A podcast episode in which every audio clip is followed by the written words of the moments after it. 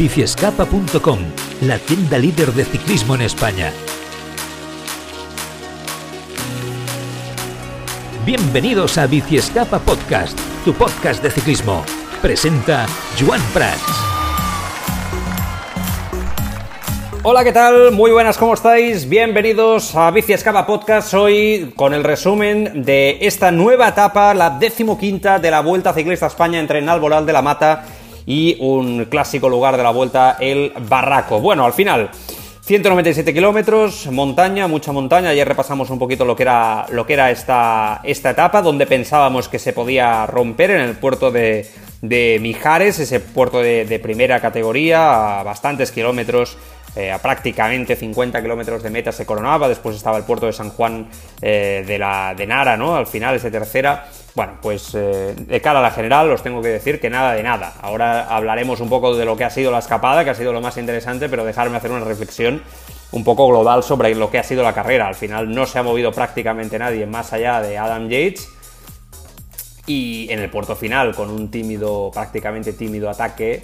Y a mí me parece que se está desaprovechando de forma descarada un recorrido más que interesante por parte de la, organización. Yo creo que a la organización, otras ocasiones sí que se le podía culpar, ¿no? Tanto de la vuelta, del tour, del giro, ¿no? Porque a veces pues el recorrido, etcétera, no es el mejor, pero yo creo que no se puede achacar absolutamente nada a que en estos eh, momentos eh, la carrera esté yendo como esté yendo con la falta de emoción que estamos viviendo en un fin de semana donde había dos puertos de montaña que hemos estado esperando todos los días a que llegara esta, esta doble, doble etapa, ¿no? Ayer y hoy, con, de montaña pura, de alta montaña, y que los ciclistas no han aprovechado. Yo creo que, insisto, había recorrido de sobras, tanto un día como otro.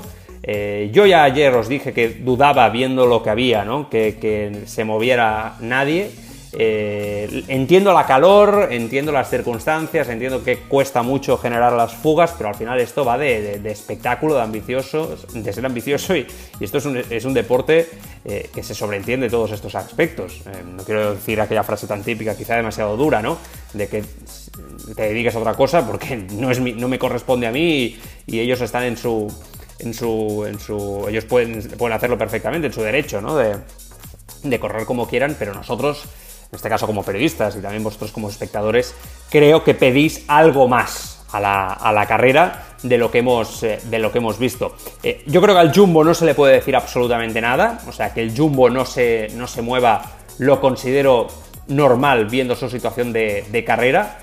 Que no se muevan otros equipos me parece una falta de ambición eh, alarmante y, insisto, ayer ya os dije por qué creo yo que Movistar no se mueve más, que me da la sensación que es por esa falta de, bloque ¿no? que, tiene eh, Chente, y sobre todo ya os decía ayer, después de escucharlo en esa entrevista con Joseba Veloki en ciclismo a, fondo, pero Ineos creo que lleva un descontrol absoluto desde el principio y una falta de, creencia realmente en sus posibilidades de forma alarmante desde el primer día, han acabado por perder un poco eh, su situación de carrera y ahora mismo da la sensación, insisto, que, Jumbo camina, transita poco a poco, día a día, hacia, hacia una última semana que es dura, pero que ellos, de todas las etapas, si queréis ahora las vamos a repasar, que vienen por delante, da la sensación que de esas cuatro posibles etapas fuertes que vienen por delante, dos son para Roglic. Entonces, no sé, vamos a ver, ¿no? Eh, a mí el conservadurismo en el ciclismo nunca me ha gustado. Y eh, a mí pensar que un equipo como Movistar, con uno de los presupuestos más altos del World Tour, tiene el estado de forma y las piernas de Superman López y de Enric Mas, y que se conforman con el podium, realmente a mí me sabe mal. Os lo tengo que decir y me decepciona claramente. Incluso hay veces que hasta me molesta. Es verdad que ahora estoy ya hasta acostumbrado, pero, pero entiendo que la gente se irrite porque realmente yo creo que en eso coincidimos todos. Eh, se podría poner en situaciones de mucho más riesgo por lo menos probarlo a Primo Roglic, que a diferencia de otras ocasiones no está dando una sensación de ser infalible 100%. Evidentemente que hace calor, evidentemente que se va rápido, evidentemente que las fugas, esto lo estamos viendo todos, tardan mucho en formarse y esto genera cansancio, pero narices, eh, hay, maneras y maneras. Yo, vamos a esperar. Esta última semana y vamos a intentar que las cosas salgan hacia adelante. Pero de momento, yo creo que se está viendo un conservadurismo preocupante de cara al, bienestar final del deporte, porque al final, si no hay espectáculo, evidentemente, pues la gente eh, va a desconectar, ¿no? Eh, como, es, como es lógico. Dicho, hecho, dicho esto, el líder, que sigue siendo el noruego, su equipo se ha puesto a tirar en el puerto de Mijares y después en la parte final para mantener Eikin el liderato de la Vuelta Ciclista España. ¿Quién nos iba a decir que la etapa número 15 de la Vuelta Ciclista España, el Intermarché estaría tirando para controlar la carrera y el liderato de la prueba. Me parece completamente alucinante, que tiene mérito, que lo valoramos, es un equipo además que no tiene ese, talento ¿no? de un líder para poder controlar una carrera y los hombres se están esforzando y además imprimiendo ritmo.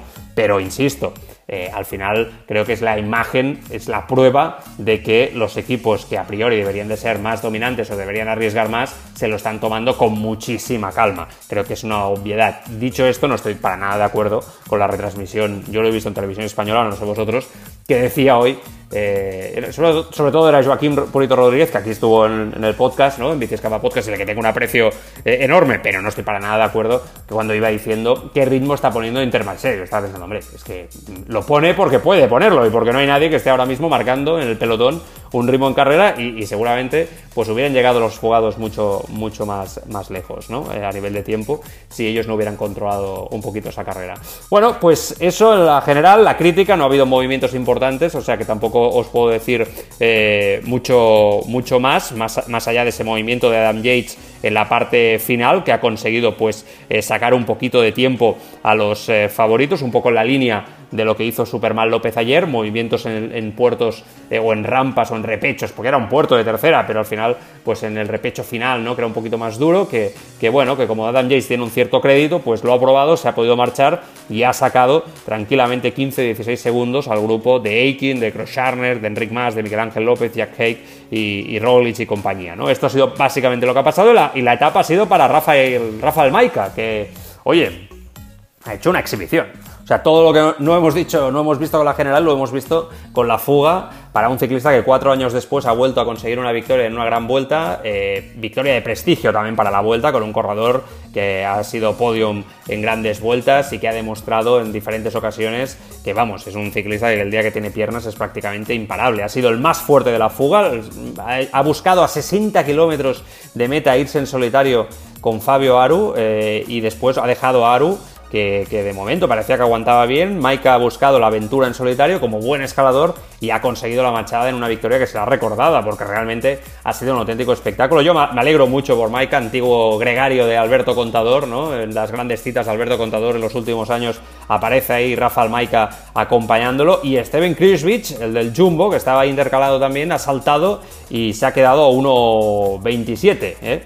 Y en todo caso, pues eh, no ha podido conseguir esa victoria. Por detrás han llegado, ha llegado solo Christopher Hamilton en la en lo que había sido la, la, escapada o la fuga, que ha tardado también mucho en, producirse, se había metido en un movimiento muy interesante eh, Juan P. López, el del, el del Trek. Me ha gustado ahí ese movimiento que está más o menos bien situado en la general, buscando yo creo ganar posiciones y meterse en el top 10. Pues bueno, han sido ambiciosos y han intentado por ahí también meterse ¿eh? y empezar a coger ritmo también de cara a las eh, próximas etapas. Yo creo que Juanpe puede estar ahí, igual que Mikel Landa, que hoy también se la ha visto mejor, igual que también Pitcock, que ya lleva un par de días que se está mostrando un poquito más. Bueno, apuntando un poco lo que viene a lo que viene la última semana para ver ¿no? quién puede luchar por esa victoria en las eh, etapas importantes que vienen y que más de un ciclista seguro que, quiere irse de esta vuelta con un buen sabor de boca consiguiendo esa victoria de, etapa. Bueno, no hay cambios en la general con Aikin como líder, además lo ha aguantado bien, 54 segundos eh, está Guillaume Martén, Roglic está a 1.36, Enric Mas está a 2.11, Miguel Ángel López está a 3.4, a 3.35 está Jack Haig, Bernal está a 4.21 y se queda muy cerquita ya Adam Yates a 4.34, a 4.59 Sip Kuss y Félix Groscharner a 5.31. No hay diferencias en la clasificación por puntos con Jacobsen como líder. En la montaña, Román Bardet también sigue como líder con 50 puntos. El mejor joven es Bernal y en la clasificación por equipos, Ineos sigue como líder por delante de UAE a 3 minutos, Bahrein Victorious y Movistar, que es cuarto, aunque Jumbo se acerca. Movistar, que insisto, va perdiendo posiciones.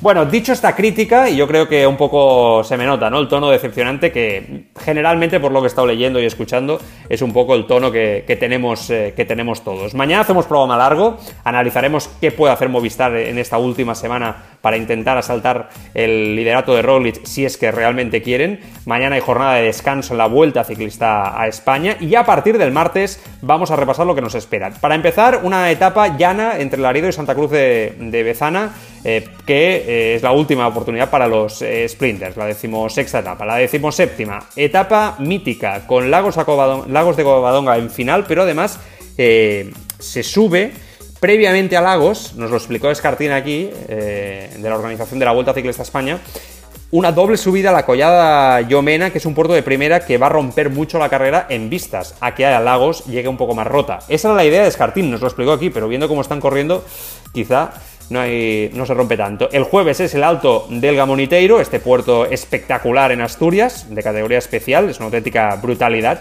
Eh, bueno, lo llaman el Tourmalet español, vamos a ver si realmente es, eh, es, así. El viernes es una etapa de media montaña, pero que a priori perfecta para una fuga, en principio no se va a mover mucho en la, en general. El sábado es la etapa que diseñó Pereiro y que ya nos explicó, ¿no? Como una, especie de, Lieja, pero con puertos aún mucho más, eh, más largos por, por Galicia. Eh, y después eh, tenemos eh, el sábado la etapa en Santiago de Compostela. Es que no, no, queda, no queda más. o sea, que es que esto es lo que, esto es lo que hay. Y entonces, bueno, tendremos, tendremos que ver, ¿no? a ver cómo, el domingo he dicho, he dicho el sábado, el domingo. Tenemos que ver, a ver si los de la general se, se mueven. Dicho esto, Mañana analizamos todo con más calma y con protagonistas como siempre en el programa largo de los lunes. Cuidaros mucho. Hasta luego. Adiós. Porque te gusta mirar a la vida encima de una bicicleta. Te mereces la bici de tus sueños al mejor precio. Bici Escapa, un mundo de bicicletas.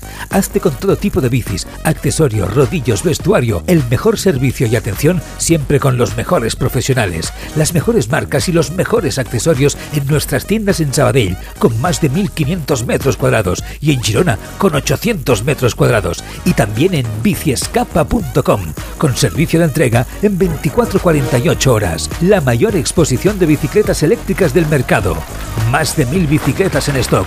Un mundo de bicicletas en Biciescapa.